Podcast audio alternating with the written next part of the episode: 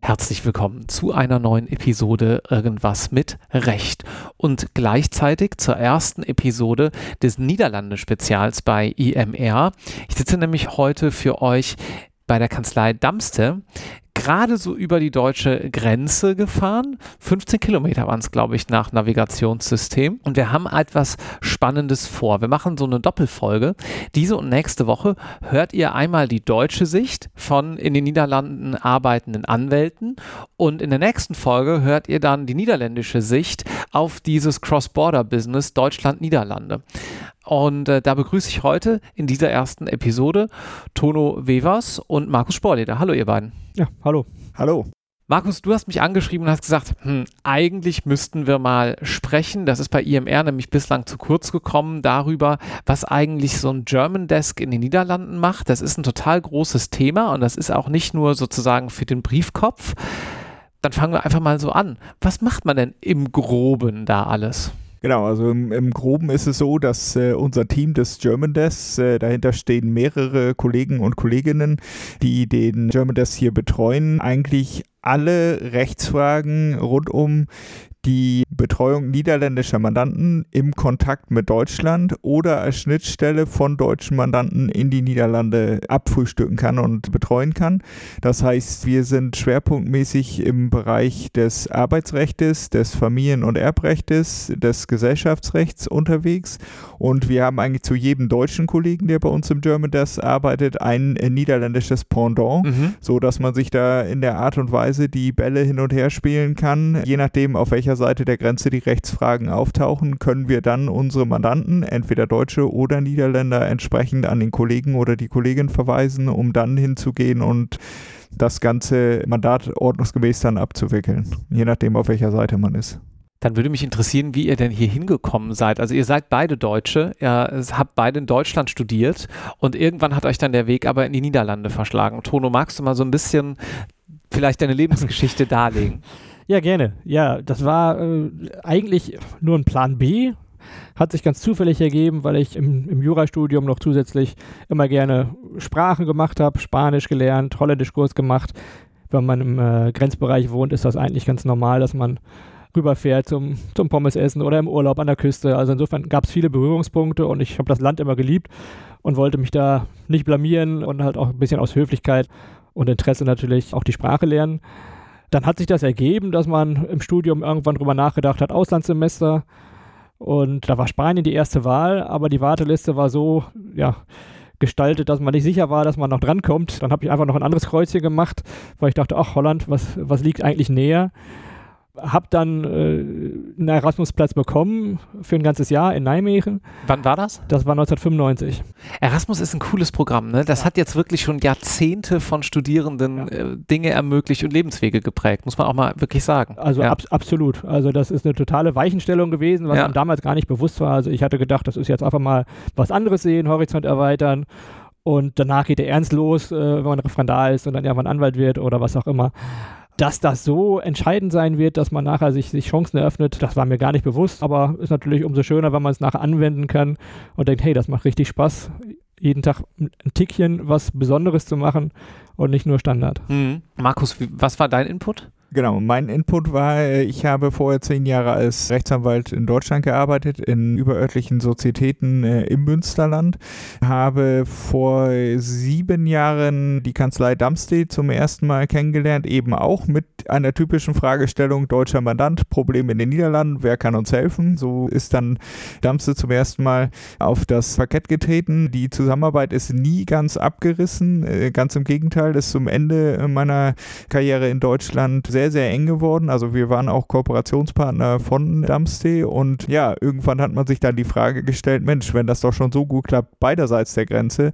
warum wirft man nicht den Hut in den Ring, äh, sprichwörtlich? Äh, das habe ich dann getan, äh, Anfang des letzten Jahres und ja, dann ging alles ziemlich schnell, man ist sich ziemlich schnell handelseinig geworden, weil Dumpstay eben äh, jemanden brauchte, der die rechtsanwaltliche Erfahrung aus Deutschland mitbringt, der den German Tester verstärken kann.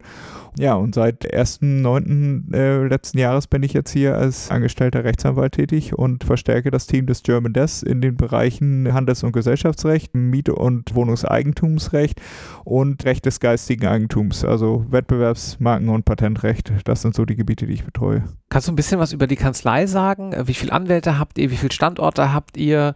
Wie muss man sich das vorstellen? Damste selber ist eine sehr alte Kanzlei. Der, die Wurzeln der Kanzlei Damste liegen eigentlich in Hengelo. Das ist 15 Kilometer ungefähr von hier entfernt. Der überwiegende Anteil, klar, äh, niederländische Anwälte und Notare. Ja, und dann gibt es hier eben das kleine gallische Dorf im Sinne des German Desk, wo wir jetzt momentan mit, wenn wir alle Kollegen äh, zusammennehmen in den jeweiligen Rechtsgebieten, acht Kollegen, meine ich, sind wir acht? Ja, also das, das German Desk setzt sich halt zusammen aus den, aus den niederländischen Kollegen, die irgendwie irgendwas mit Deutschland haben. also nicht nur irgendwas mit Recht. Oh, da muss ich mir noch eine Domain sichern, ja. ähm, die also zweisprachig sind, die, die da in dem Bereich auch IPR-mäßig unterwegs sind. Und dann sind wir deutsche Rechtsanwälte, die halt Niederländisch sprechen, beisprachig sind mindestens. Und das sind drei Kollegen zurzeit, aber wir haben auch immer Referendare hier, äh, sehr gerne, auch Schulpraktikanten, alles möglich. Also wirklich jeder, der reinschnuppern möchte, ist, ist willkommen, um das Termin auch perspektivisch vielleicht mal wieder zu erweitern, äh, weil der Bedarf ist da. Insofern bin ich froh, dass Markus dazugestoßen ist. Mein Schwerpunkt ist im, im Arbeitsrecht und Handelsrecht. Aber es gab natürlich immer auch Anfragen jede Woche in anderen Bereichen und ich sage immer, Schuster bei, bei deinen Leisten, äh, mach das, wo du dich sicher fühlst, wo du auch Mehrwert hast und bieten kannst. Und äh, wenn es eine Spezialität betrifft, die jemand anders besser kann, dann verweise ich immer gerne weiter. Äh, das Schöne ist hier, dass wir halt wirklich unter einem Dach zusammenarbeiten. In einem Zimmer, in diesem Fall sogar, äh, sparren wir jeden Tag äh, oder jede Woche über irgendwelche Fälle, wo wir sagen, hey, hast du da noch was oder denkst du daran? Das macht viel mehr Sinn als diese Briefkasten-Zusammenarbeiten, die man wirklich sieht, wo, wo gesagt wird, ja, wir haben ein, ein Desk hier und da und in Wirklichkeit haben die sich nie gesehen, außer beim PR-Treffen ganz am Anfang und haben dann nachher mal äh, eine Mail geschickt, wenn irgendwie ein Fall da ist. Und wir sparen wirklich sehr viel, haben dann auch einen Mehrwert, weil wir die Perspektive immer mehr kennenlernen, der niederländischen Kollegen, unsere Perspektive einbringen. Und dann kommt man einfach auf die, die Punkte, die sonst einfach übersehen werden. Dass man von selbstverständlichen oder vermeintlich selbstverständlichen Ausgangspunkten ausgeht, die gar nicht so sind. Mhm. Ich habe zum Beispiel am Anfang nie verstanden, warum die Holländer bei der Verjährung so locker sind. Weil man in Holland einfach eine Verjährung mit einem einfachen Schreiben unterbrechen kann. Mhm. Und sie auch fünf Jahre beträgt und nicht drei Jahre oder vielleicht zwei oder eins. Also da hat man einen ganz anderen Ansatz im Hinterkopf, der aber nicht unbedingt ausgesprochen wird. Und das hilft ungemein, wenn man im Team zusammenarbeitet, beide Seiten kennt und einfach auch da nachfragen kann, da nachhaken kann, beraten kann und das macht einfach richtig Spaß, den Leuten dann auch noch besser zu helfen, als wenn man ja, immer nur seine Seite sehen würde. Mhm. Wir gehen in der nächsten Folge noch mal ein bisschen näher auch auf das niederländische Ausbildungssystem ein. Da werden eure holländischen Kollegen dann entsprechend natürlich noch ein bisschen mehr Hands-on-Erfahrung liefern können. Insofern hört auch da mal rein. Aber vielleicht mal aus eurer Perspektive, Markus, wenn du einen einzigen Unterschied zwischen dem holländischen Anwaltsberuf, ich nehme das holländisch-niederländisch jetzt hier mal synonym, ihr macht das auch, da gibt es einen Unterschied, guckt auf Wikipedia nach. Ähm, wenn es einen einzigen Unterschied äh, geben würde zwischen dem holländischen Anwaltsberuf und dem deutschen, was ist das aus deiner Sicht? Es gibt keine zwei Staatsexamen. Das komplette System ist ganz anders aufgebaut. Das heißt, hier ist das ein Bachelor-Master-System.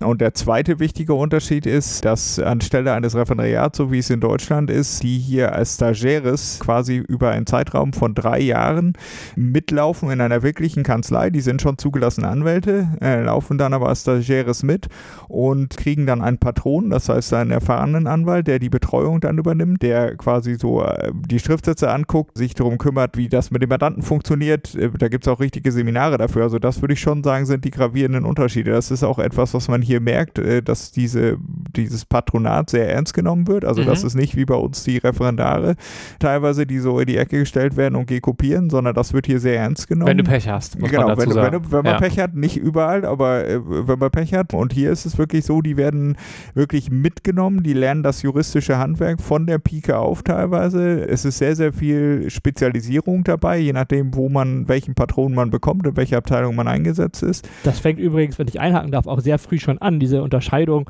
werde ich Richter, werde ich Anwalt, gehe ich in den Notariatsbereich, ist eine Weiche, die hier im Studium schon gestellt wird und die haben eine eigene Referendarausbildung, nenne ich jetzt mal, für Richter und halt ja. diese stagiäre Ausbildung für Anwälte zum Beispiel. Und da gibt es halt noch Unterstufen. Also Strafrechtsanwälte können also sehr früh auch sich in dem Bereich festlegen auf die Richtung, die sie machen wollen während wir in Deutschland ja die, die Generaljuristenansatz, ja. Äh, ja den, den, Ansatz dort gewählt haben, einen Generaljuristen äh, auszubilden, der alles mal gesehen und gemacht haben können muss und das fängt schon also an. Also die da. Spezialisierung, wenn ich das äh, noch einmal unterstreichen darf, die Spezialisierung ist sehr, sehr viel größer hier. Das merkt man gerade im, im, Bereich Marken- und Patentrecht. Da ist der, bevor der Deutsche das Know-how hat, äh, und das habe ich ja selber erlebt, man muss sich das ja wirklich von der Pike auf anlernen. Und da sind die hier schon teilweise, wenn die ihr Master von der Uni haben, sehr, sehr qualifiziert. Die wissen genau, was sie tun und die können auch international dann schon mehr mitreden, als das ein vergleichbarer Referendar äh, könnte, wenn er gerade mit seinem Beruf anfängt. Und jetzt so ein bisschen ein paar Jahre später, wie sieht es da aus? Habt ihr den Eindruck, der ist natürlich alles Klischee und vielleicht lässt sich das auch nicht sagen, aber hat der niederländische Anwalt, die niederländische Anwältin irgendwie so einen anderen, eine andere Herangehensweise, als wir das vielleicht auch mitbekommen? Gibt es sowas? Ich, ich denke schon, dass, dass die Kultur mehr eine Handelskultur ist, eine Fairhandelskultur ist, dass man hier mehr auf lösungsorientierte äh, Ziele äh, abzielt, dass man wesentlich pragmatischer rangeht. Nicht so dogmatisch und, und wissenschaftlich alles durchdenkt auch, wie es in Deutschland manchmal ein bisschen verkopft gemacht wird. Mhm. Das Ergebnis ist nachher ja das, was zählt. Der zufriedene Mandant, äh, eine Lösung. Und da ist der Ansatz schon sehr unterschiedlich. Also ich habe mich da auch hier ähm, beeinflussen lassen, dass man eigentlich durch 20 Jahre Holland ja, abgefärbt nachher so ein halber niederländischer Anwalt wird, äh, was, was die, die Methodik angeht. Also ich habe dadurch aus meiner Sicht viel weniger äh, Gerichtsverfahren, sondern viel mehr die Verhandlungsansätze schon früh. Das ist also ein ganz großer Unterschied. Was ich vielleicht noch ergänzend dazu sagen kann, was man hier merkt, ist, dass wenn man einen, einen typischen deutschen Mandanten betreut, der erst den Vertrag hat, dann auf seinen Geschäftspartner zugeht, der Vertrag ausgehandelt wird, im Glücksfall unterschrieben wird und man dann seiner Wege geht. Hier ist es so, die Niederländer haben eine großartige Idee. Beide Partner finden das total toll. Man vertraut einander, man kennt einander und dann legt man erst mit der Idee los und überlegt ja. sich dann in deren Folge, oh, vielleicht sollten wir das doch mal schriftlich festhalten. Wäre gar nicht so verkehrt. Ja, ja. Und ja. Ähm, die, also das, was der Kollege gerade sagte mit dem, mit dem Pragmatismus, kann ich auch nur so unterschreiben. Das erste, was ich hier bei Dumpstay beispielsweise gelernt habe, wir denken in Lösungen und nicht in Problemen. Und das ist, glaube ich, ein Leitsatz, der das niederländische Geschäftsleben begleitet, der aber auch die anwaltliche Tätigkeit begleitet. Also man merkt, wenn man sich mit niederländischen Kollegen unterhält, die sind niemals so wie wir Deutschen, dass sie sagen, ja, das geht nicht und das geht nicht und das geht nicht, sondern die sagen, pass mal auf, das geht vielleicht nicht, aber wir können es anders machen und wir finden, wir finden einen Weg. Und dieses Wir finden einen Weg, das ist eigentlich das, was ähm, der ganzen Geschäftskultur hier auch innewohnt. Das merkt man auch bei niederländischen Unternehmern. Das ist ein kleines bisschen so wie die Diskussion zwischen extern beratendem Anwalt und Inhouse-Jurist beziehungsweise Inhouse-Jurist versus Business-Seite im Unternehmen, wo immer so das Klischee herrscht, ja, der Jurist ist halt irgendwie Business-Verhinderer und die anderen wollen doch einfach nur spielen und Geld verdienen. Das geht so ein bisschen in die Richtung, ja, ja. nur jetzt in übertragener, in übertragener ja. Form. Ja. Ich habe den Eindruck ein kleines bisschen, dass sich da auch im deutschen Markt und auch bei den deutschen Mandanten gerade einiges tut. Und zwar dahingehend, dass es nicht mehr so ein auf der Business-Seite nicht mehr so ungewöhnlich ist, dass man sich vielleicht auch mal verklagt und trotzdem aber parallel weiter zusammenarbeitet. Man kann viel mehr in einer Sache divergierend sein, braucht eine dritte Partei, die das löst, ein Schiedsgericht oder ein staatliches Gericht, aber trotzdem hat man Business zusammen. Und ja. das würde ich sagen, ist auch so ein bisschen was, was dann hier in der Kultur vielleicht ein kleines bisschen mehr verankert ja. ist, ja. dass man erstmal versucht, auf dem Verhandlungsweg die Kuh vom Eis zu kriegen und wenn das nicht klappt, dann muss jemand Drittes entscheiden, aber man muss nicht notwendigerweise alles torpedieren deswegen. Nicht, nicht umsonst ist es eines der größten europäischen Schiedsgerichte in Amsterdam. Und das wird ja auch sehr gepflegt, also diese ganze Arbitration-Geschichte wird hier sehr hochgehalten gehalten, ja. wird sehr gepflegt. Das ist auch Kultur. Und es gibt hier ein, ein Schlagwort, was ich als Anwalt und als Zugezogener gelernt habe, das ist äh, Kopje Kaffee. Und da denkt man immer, in Deutschen würde man sagen, das ist eine, eine Kaffee, komm auf einen Kaffee vorbei. Hier ist das aber viel, viel mehr. Hier ist das, komm vorbei und wir reden drüber. Ja. Und das wird auch genau so gemacht. Also ja. wenn man die Einladung bekommt, ist das nicht nur, ja, du kriegst jetzt einen Kaffee und dann nichts weiter, sondern äh, da werden die Probleme gewälzt, da werden Verhandlungen gemacht und da werden teilweise auch große Geschäftsabschlüsse getätigt, einfach bei Kopje Coffee. Ja, und es ist ja interessant, wenn das so ein Ritual ist, dann zeigt man ja auch schon mit der Einladung und mit dem Aufsetzen eines solchen Termins, den man ja auch anders nennen könnte oder ja. anders terminieren ja. könnte, mhm. wir sind ja eigentlich wohlgesonnen. Ja, Genau, mhm. genau das Interessant. ist es. Genau, das ist also die, die, die verhärteten Fronten, so wie man das teilweise in, in Deutschland kennt und wie das, glaube ich, jeder Anwalt ja schon mal erlebt hat, dass da wirklich wie zwei Ziegen aufeinander prallen und äh, bis dann die Hörner äh, da hintereinander kommen. Äh, da, das habe ich so, zumindest in meiner Zeit hier noch nicht erlebt, weil es in der Regel immer war, wir halten uns immer noch diplomatische Kanäle offen und äh, selbst wenn, wenn die sich richtig vor Gericht eins auf die, auf die zwölf geben, geht man hinterher trotzdem noch hin und sagt, naja, guck mal, so böse war der der andere ja nicht. Wir werden da sicherlich noch eine Lösung finden und können da sicherlich auch noch eine Lösung für finden. Also es ist sehr, sehr viel lösungsorientierter und ich erlebe das auch im gesellschaftsrechtlichen Bereich von den Kollegen, dass da viele Dinge gerade gezogen werden, die in Deutschland in einem Gesellschaftsstreit enden würden. Die zieht man hier so gerade. Und dann mhm. wird halt manchmal das Portemonnaie auch aufgemacht und dann wird halt die eine oder andere Tasse Kaffee mehr getrunken, aber es wird am Ende gerade gezogen. Also das kann ich schon so bestätigen hat, hat äh, interessanterweise in beide Richtungen Auswirkungen, dieses Phänomen. Einerseits wird halt viel mehr verglichen, andererseits wird aber auch das von vornherein vorausgesetzt, dass ja irgendwo Verhandlungs Verhandlungsspielraum ja auch irgendwo da sein sollte. In einer, in einer Sache, die rechtlich bewertet eindeutig ist, würde man in Deutschland erwarten, dass die eine Seite, die Recht hat, nicht nachgibt. Die wird das notfalls durchsetzen gerichtlich und bis zum Ende durchziehen. Aus Prinzip und weil man halt im Recht ist. In den Niederlanden kann man dann Pech haben, dass die andere Seite sagt, ja, aber ich biete aber nur 70 Prozent. Weil die genau weiß, äh, ja, wenn man sich auf 85 oder 82 Prozent nachher einigt, hat man sich ein teures Verfahren erspart. Auch wenn man das verloren hätte.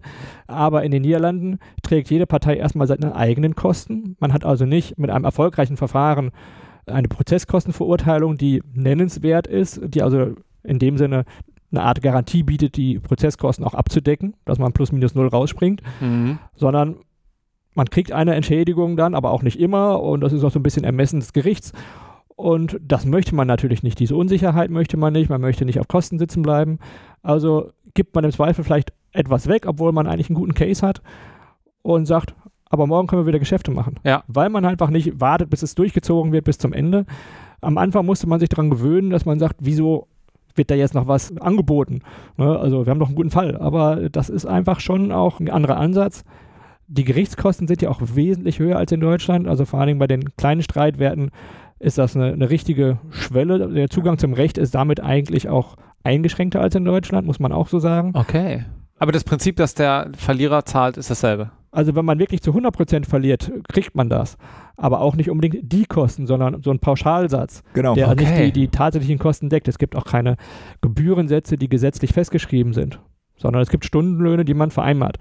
Die genau. Stundensätze sind na, je nach Region und nach Spezialisierung natürlich höher oder niedriger, aber die Sätze, die man im Erfolgsfall beim Verfahren bekommt, die decken diese Kosten nicht. Verstehe. Also es ist eher äh, amerikanisch geprägtes System. Jeder trägt seine Kosten. Du kriegst dann zwar was von der Gegenseite, ja. aber wenn du selber ja. halt irgendwie ja. exorbitant viel für deinen Anwalt bezahlt hättest, dann bleibst du auch auf der Differenz natürlich sitzen. Genau. Und außerdem hat man nicht Gut, diese, diese, so. dieses Pro-Rata-System. In Deutschland hat eine Quotenbildung zur Folge, wenn man zu 70 Prozent obsiegt, hat man ja auch zu den 70 Prozent den Anspruch auf die Kostenerstattung. Klar. In den Niederlanden wird gesagt, na, 70 Prozent ist ja beim einen Richter überwiegend gewonnen da kriegst du deinen Satz. Und beim anderen Richter ist, jeder hat ein bisschen verloren, jeder hat ein bisschen gewonnen. 50-50. Äh, bezahlt jeder selber.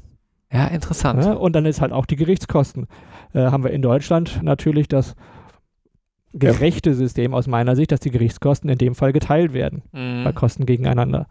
Also die gesetzlichen Regelungen sind hier ganz anders. Das es gibt kein vergleichbares Gesetz zum Gerichtskostengesetz und auch zum Rechtsanwaltsvergütungsgesetz. Das war auch eine Riesenumstellung, weil hier eben wirklich alles, wie der Kollege schon gesagt hat, auf Stundenlohnbasis funktioniert, mit teilweise auch nicht unerheblichen Stundensätzen, wo man sich schon eben zwei, dreimal überlegt, äh, ob es nicht günstiger ist, eine Kopie Kaffee zu trinken oder eben vor Gericht zu gehen. Und ja. das hört man auch von den Kollegen, wenn man mit denen spricht, dass die Klageverfahren hier nicht so viel geführt werden und auch die Eingangszahlen bei den niederländischen Gerichten, die werden übrigens auch immer veröffentlicht von der Ministerium der Justiz, die sind viel, viel niedriger als in Deutschland, einfach weil die Hemmschwelle so groß ist, weil die wissen ja, wenn ich mich auf Klageverfahren einlasse, bezahle ich Stundensatz Summe X, den muss ich dann aber bezahlen bis zum Ende dieses Verfahrens. Und wenn man sich Gerichtsverfahren anguckt, zwei bis drei Jahre sind da ja gar nichts. Ja, ja.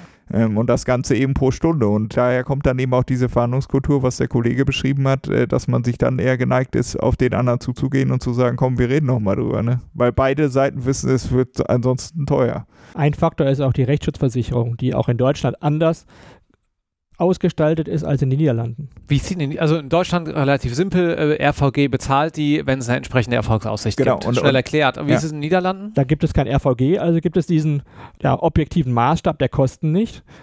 Aber es gibt vor allen Dingen nicht den Grundsatz, wir zahlen als Versicherung deine Kosten, such dir deinen Anwalt aus und wenn du erstmal äh, ah. grünes Licht bekommen hast, zahlen wir den Anwalt oder die Kosten deines Verfahrens. In den Niederlanden machen äh, ja, die Versicherungen auch erstmal sehr viel selbst mit ihrer eigenen Abteilung. Ja, okay, interessant. Die haben also eine, äh, eine andere Auffassung von diesem Anwaltsmonopol, was sie so nicht kennen. Ja. Es gibt also andere Dienstleister, die Rechtsdienstleistungen erbringen, wie Rechtsschutzversicherungen, wie Gerichtsvollzieherkanzleien, das sind Dienstleister. Die machen auch die amtlichen Aufgaben, Zustellungen und so weiter, aber die machen halt auch Inkasso. Insofern ist das der ganze Markt anders aufgeteilt, aber man hat auch nicht diese, diese typischen Fälle wie in Deutschland, ich habe die Versicherung, ich habe Rechtsschutz, also ziehe ich das durch. Das spielt alles in diesen Faktor auch Verhandlungsmentalität.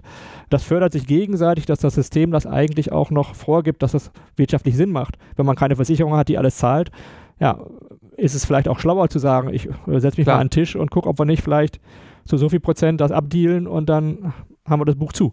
Also eine typische, typische Konstellation ist, dass die Rechtsschutzversicherer bestimmte Budgets freigeben. Das heißt, äh, die werden wahrscheinlich intern Berechnungen haben, wie lange hat ein Fall gedauert, was hat er gekostet. Und wenn man als Rechtsanwalt dann Deckungsanfrage stellt, bekommt man ein Schreiben zurück, wo drin steht, äh, Achtung, äh, für diesen äh, Fall erteilen wir dir ein Budget von bis zu 10.000 Euro oder bis zu 5.000 Euro. Wenn es mehr werden sollte, bitten wir um Rückmeldung und Begründung, warum es halt eben mehr wird.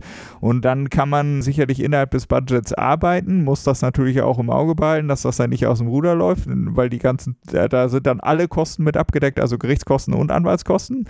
Da muss man natürlich schon sehen, okay, mit den 5000 Euro äh, bei entsprechenden Stundensätzen kann sich jeder selber ausrechnen, äh, wird es hinten raus eng. Also das ist eben eine typische, typische Konstellation, äh, wo, wie man mit Rechtsschutzversicherern zusammenarbeitet. Umgekehrt ist es in Deutschland eben so, wenn man Deu deutsche Mandanten in den Niederlanden betreut, dass sich die deutschen Rechtsschutzversicherer eben auch darauf zurückziehen, ja Jungs, wir zahlen nur RVG und nicht mehr.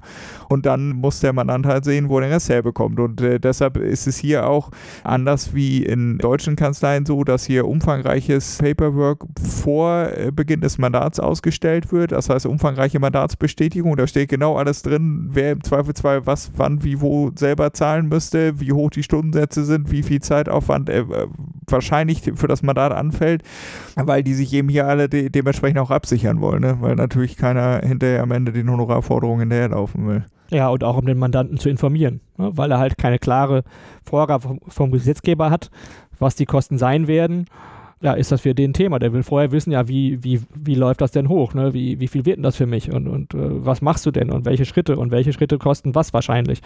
Das muss man vorher allein schon als Verbraucherschutz dem auch vermitteln. Und bei Unternehmen ist es genauso, die kalkulieren natürlich auch. Also insofern. Also das gute alte RVG macht genau diesen Teil der Arbeit doch sehr, sehr viel einfacher, weil man kann für jeden Gegenstandswert nachgucken, man hat transparente Zahlen, man kann seinen Mandanten dementsprechend auch beraten und das war schon eine Umstellung, wenn man eben genau diese Kostenschätzung, was der Kollege gerade angesprochen hat, weil muss man sich vor jedem Mandat Gedanken drüber machen, man muss jedes Mal die Kostenschätzung reinfügen, reinbauen, aufbauen, sich Gedanken machen, welcher Schritt kostet ungefähr wie viel, auch von den Erfahrungswerten her und was der Kollege auch gesagt hat, es wird eben durchaus auch über Rechnungen diskutiert, auch in der Art Verhandlungskultur. Also es ist nicht so, das kann ich zumindest aus meinen zehn Jahren sagen, eine RVG-Rechnung eines Anwalts in Deutschland wird seltener angefochten, als das hier der Fall ist. Also hier wird schon kritisch hinterfragt, hier wird schon versucht, dann noch das ein oder andere Prozentchen von der Rechnung abzuziehen, einfach weil die hingehen und sich wirklich Gedanken drum machen und die Rechnung auseinanderklamüsern und auch die äh, aufgeführten Stunden auseinanderklamüsern. Spannend finde ich in dem Zusammenhang, dass es auch eine viel geringere Anwaltsdichte in den Niederlanden gibt als in Deutschland. Habt ihr mir im Vorfeld verraten, ne? Ja. Hängt das vielleicht auch dann damit zusammen, dass es einfach auch ein bisschen teurer ist, zum Anwalt zu gehen? Sicher. Also ja. das ist einmal ein Kostenfaktor. Andererseits hat man Alternativen. Für Inkassos geht man zum Dörrwader, zum Inkassobüro. Ja. Man hat ja vielleicht auch tatsächlich eher die Möglichkeit, äh, vorher zu sagen, ich brauche den Anwalt nicht, weil ich Dinge pragmatischer löse, von beiden Seiten. Wenn die natürlich über die Grenze Geschäfte gemacht haben, dann haben die einfach die deutsche Mentalität mit dem deutschen Geschäftspartner natürlich. Und dann brauchen sie im Zweifel den Anwalt und müssen jemanden finden, der in der eigenen Sprache sie berät, der sie mhm. begleitet in dem Prozess, der vielleicht auch die Deutschen versteht und auf die Seite so einwirken kann, dass es nachher wieder eine Lösung gibt. Insofern ist das alles der Grund, warum es insgesamt vielleicht weniger Anwälte in Holland gibt, aber in dem Bereich grenzüberschreitend ein riesiger Bedarf ist und auch einfach nicht nachlässt, im Zweifel immer mehr wird. Also als ich vor über 20 Jahren angefangen bin in dem Bereich, da gab es eine Handvoll und es, es wurde ein Club gegründet, Deutsch-Niederländische Rechtsanwaltsvereinigung. Äh, inzwischen sind die irgendwie um die 300 Mitglieder, glaube ich. Also das sind alles deutsche und niederländische Anwälte, die in irgendeiner Form sich da mit befassen und einen Schwerpunkt haben und sich da auch austauschen. Ich finde das spannend, dass sozusagen, äh, Stichwort Anwaltsmonopol war ja eben schon mal gefallen, dass das hier etwas offener, weniger streng, könnte man vielleicht auch sagen, gesehen wird als in Deutschland, weil wir ja in Deutschland gerade diese Riesendiskussion im Zusammenhang mit vielen Legal Tech Unternehmen haben. Hört da auch mal in die Folge zwei Folgen nach dieser wird es wahrscheinlich sein, rein. Da haben wir gerade auch was zu aufgenommen mit äh, Rightmart in Berlin, die auch nochmal erklären, wie sie dann nämlich intern total die Probleme, naja, nicht total Probleme, es ist managebar, aber wie sie es machen, dass es sozusagen intern eine Kanzlei und ein Softwareunternehmen gibt, die aber zwei getrennte Entities sein müssen. Und wenn ich euch richtig verstehe, ist sowas in den Niederlanden gar kein Problem. Du kannst irgendwo im Rechtsmarkt als Versicherung zum Beispiel dann auch ohne weiteres erstmal äh, bis zum gewissen Grad jedenfalls mitmischen. Also was, ja. was ich zum Beispiel sagen kann, äh, gerade aus meiner Mandatspraxis ist, dass äh, zum Beispiel in Deutschland sehr, sehr sensible Bereiche wie das Betreuungsrecht hier in teilweise bezüglich der Vermögenssorge in wirklich Händen von großen Konzernen liegen, die das Ganze professionell betreiben. Also wo quasi der Berufsbetreuer, den es in Deutschland gibt, so wie man ihn kennt, äh, nur einfach mal 100 genommen wird und da wirklich zig Leute sitzen und diese Vermögensbetreuung dann machen mit umfangreichen Vollmachten, die sich wahrscheinlich manch deutscher Betreuer wünschen würde, aber eben nicht mit diesen strengen Regularien, wie sie beim, beim deutschen Betreuer angesetzt werden. Und äh, ich äh, arbeite selber gerade mit einer großen Firma zusammen in diesem Bereich und das ist schon erstaunlich, was die dürfen und was die können und äh, was so viel mehr ist als die deutschen Betreuer. Also mhm. Also da wundert man sich dann und vor allen Dingen auch dann eben die Regulierung, dass die gar nicht so streng ist wie in Deutschland. Stichwort Regulierung. Das betrifft ja auch dann die Frage, wie ist man denn als Anwalt eigentlich reguliert? In Deutschland ist man zugelassen bei der Rechtsanwaltskammer, man ist im Versorgungswerk, dann zahlt man seine Beiträge, dann kriegt man irgendwann eine Rente und wenn man richtigen Mist baut, dann gibt es Probleme mit der Zulassung. Keine Frage wir haben im Vorfeld darüber gesprochen, dass in den Niederlanden zumindest dieses ganze Thema Aufsichtsrecht für Anwälte und damit vielleicht auch mal zu drohen deutlich mehr genutzt wird und auch deutlich strenger ist, dieses Reglement, in dem man hier unterliegt. Stimmt? Genau. Dazu kommt, dass beispielsweise bei uns hier in den Niederlanden äh, eine Fortbildungspflicht im Gesetz verankert ist. Also das, worum deutsche Anwaltskammern und Anwaltsvereine jahrelang äh, gestritten haben, ist hier einfach Gesetz. Das heißt, äh, jeder Anwalt, der hier zugelassen ist, muss 20 Stunden Stunden Fortbildung im Jahr absolvieren. Bevor ja. wir da jetzt ganz viele Zuschriften bekommen, ja, wir wissen natürlich, für Fachanwälte gibt es das in Deutschland auch. Ja. Genau, das wollte ich gerade sagen. Ja. Ich als Fachanwalt, also 15 Stunden äh, hat ja der deutsche Fachanwalt, aber äh, hier in den Niederlanden ist es eben für jeden Anwalt und das ist eben das Besondere, dass jeder gezwungen wird, eben Fortbildung zu absolvieren, was eben auch die Qualität sichern soll, worauf hier eben auch Wert gelegt wird, dass man eben nicht mehr hingehen kann und sagen kann, ich habe einmal mein, mein Staatsexamen absolviert, äh, beziehungsweise mein Master gemacht und danach habe ich nie wieder irgendeine Veranstaltung von innen gesehen, sondern die Qualität soll eben hochgehalten werden und dazu gibt es eben auch noch, dass die Regulierung sogar in die Kanzleien reingeht, weil wir auch jährlich acht Stunden interne Fortbildung, also kollegialen Austausch absolvieren müssen, der eben in den Kanzleien selber stattfindet, weshalb auch viele größere Kanzleien, Damstedt zählt auch dazu, ein Fortbildungsinstitut, wo externe Sprecher eingeladen werden und dann eben Referate zu bestimmten Themen gehalten werden und das dann eben als Fortbildungsstunde notiert werden kann. Lass uns mal ein kleines bisschen noch darüber sprechen, wie das denn ist, wenn man jetzt hier beginnen möchte als Anwalt. Also so ganz praktisch. Wie war das bei euch damals? Ist das super viel Bürokratie? Äh, wie muss man sich das vorstellen? Also im Jahr 2000 bin ich da einfach mal reingerutscht und habe einfach mal gemacht und war davon ausgegangen, das wird die Kanzlei schon geregelt haben. Das ist ja ein normaler Vorgang. Ein neuer Anwalt fängt an, hat einen Arbeitsvertrag und dann legt er los. Das war dann doch ein bisschen komplizierter. Das war vielleicht auch noch ein bisschen Pionierarbeit. Da hat vielleicht auch noch nicht jeder so oft mit zu tun gehabt. Aber eigentlich ist das nicht so schwierig, weil wir sind durch die europäische Regelung ja, sozialversichert, da wo man sozialversichert ist. Das Arbeitsrecht gilt da, wo man arbeitet. Steuerlich ist das eigentlich auch alles geklärt. Aber konkret, also du bist in den Niederlanden sozialversichert? Ja. Wohnst in Deutschland? Ich wohne in Deutschland. Das hat den großen Vorteil, ich kann meine niederländische Krankenkassenkarte nutzen in den Niederlanden. Wenn ich hier mal Zahnschmerzen habe und ich müsste äh, dringend los, dann könnte ich hier zum Zahnarzt gehen. Aber ich habe eine deutsche Krankenkasse mir aussuchen dürfen, habe so eine Partnerversicherungskarte und nutze die ganz normalen Leistungen. Also ich gehe zum deutschen Zahnarzt, zum deutschen Hausarzt, weil ich in Deutschland wohne und das für mich praktischer ist. Ja. Ähm, habe da also eigentlich äh, sogar noch einen Mehrwert. Zusätzlich sind die niederländischen Beiträge wesentlich niedriger als die deutschen Krankenkassen. Ah ja, okay, interessant. Also, also nochmal noch mal eigentlich ein kleiner Bonus. Ja, es gibt dann nächstes Thema, was du angesprochen hast, Arbeitsrecht gilt natürlich niederländisches Arbeitsrecht, Genau. wenn du hier vor Ort bist. Da habt ihr im Vorgespräch was Interessantes erwähnt. So am Rande, ich glaube, es ist fast unmöglich, jemanden zu kündigen nach niederländischem Arbeitsrecht. Ich übertreibe ein bisschen, aber. Ja, das, das ist einfach, der Ansatz ist anders. Wir haben den, den Tuts voraf, nennt man das in den Niederlanden. Das heißt, die Prüfung des Kündigungsgrundes wird vorverlagert. Erst muss die Genehmigung eingeholt werden im Normalfall. Ah, ist genehmigungspflichtig, okay. Also erst die Behörde oder das Gericht beim Auflösungsantrag wird rechtlich durchleuchtet, ob es einen Kündigungsgrund gibt, eine Berechtigung gibt und dann würde die Auflösung ausgesprochen vom Gericht bzw. die Kündigungsgenehmigung erteilt. In Deutschland haben wir einfach, der Arbeitgeber entscheidet jetzt, ich mache das mal. 95% oder 90% wehren sich gar nicht, weil sie eine neue Stelle haben, wissen, dass es chancenlos ist oder weil sie die Frist verpassen. Ja. Und in den anderen 10 oder 15 Prozent wird dann vielleicht nochmal äh, durch eine Kündigungsschutzklage was geklärt und dann auch nochmal wieder verglichen. Ja. Das heißt, wir haben in Deutschland nach wenigen Wochen Klarheit. Ja. In den Niederlanden haben wir dieses vorabgeschaltete Genehmigungsverfahren, haben aber im Prinzip alle Fälle damit erstmal rechtlich durchleuchtet, auch die, bei denen es gar nicht so wichtig wäre. Verstehe. Was aber auch wiederum dazu führt, dass auch in den Fällen natürlich die Leute sich sagen, nee, das dauert zu lange, äh, lass uns doch einigen. Das wird also im Prinzip als erster Schritt hier ein Aufhebungsvertrag entworfen, eine Faststellungsovereinkunft. Und da werden dann alle Dinge reingenommen, die man so regeln möchte. Und da wird verhandelt und das wird dann auch relativ schnell gelöst in der Praxis. Aber das ist wieder der Pragmatismus gegenüber. Wir haben eine Regel, gesetzlich alles ganz ja, strukturiert geformt in Deutschland. Der Ansatz ist in Holland einfach anders. Habe ich dich richtig verstanden, dass aber selbst diese Aufhebungsvereinbarung noch irgendwo abgesegnet werden muss vom Gericht? Nee, nee. Die also, dann nicht. Das ist die Folge, dass man, dass man dieses gerichtliche Verfahren hat, führt dazu, dass man sich im Zweifel auch immer wieder einigt. Ne, man man, Ach so, man so ist bei diesem Hm. Antragverfahren abhängig von jemand anders. Das möchte man nicht, äh, weil klar. das kann abgelehnt werden.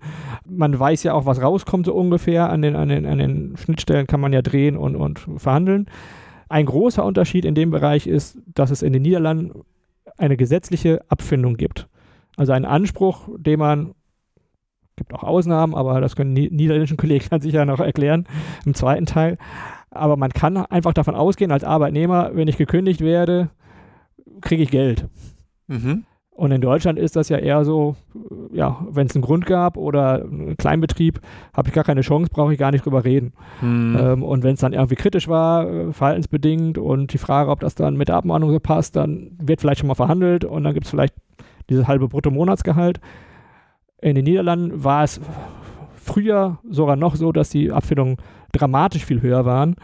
Also das war ein riesiger Unterschied. Das ist dann aber in den letzten Jahren doch ein bisschen nach unten korrigiert worden und inzwischen hat sich das ein bisschen von der Höhe angeglichen. Aber es gibt halt einen Anspruch gegenüber übliche Praxis bei Verhandlungen kommt das ungefähr raus.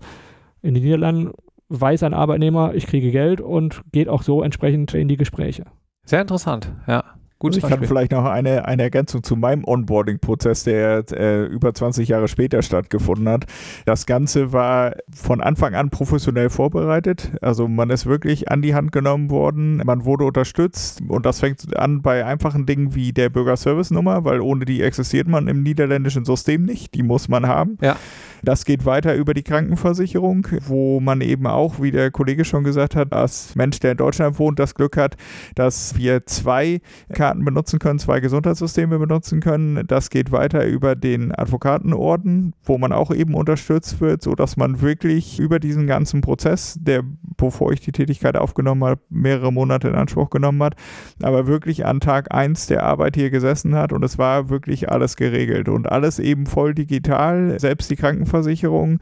Äh, sämtliche Anträge konnten mit der sogenannten DigiD, das ist hier auch in den Niederlanden die digitale Identität, konnte alles wirklich vom Sofa aus beantragt und gemanagt werden, ohne dass man da großartig selber äh, hinfahren musste und äh, persönlich erscheinen musste. Die einzige Ausnahme war die Bürgerservice-Nummer, weil da muss man sich einmal persönlich identifizieren, dass man auch wirklich existiert und nicht irgendeine virtuelle Persönlichkeit da mhm. vorstellig wird. Aber das war die einzige Ausnahme, wo man wirklich zwingend zum, zum äh, niederländischen Staat gerufen wurde.